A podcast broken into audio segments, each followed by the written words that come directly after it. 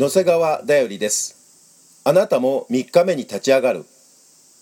イエス・キリストは私たちの罪のために十字架で死なれ3日目によみがえられました。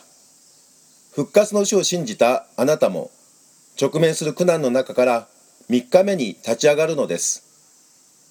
さあ主に立ち返ろう。主は私たちを引き裂いたがまた癒し私たちを打ったがまた包んでくださるからだ。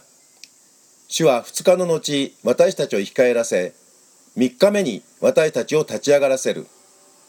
私たちは見舞いに生きるのだ。私たちは知ろう。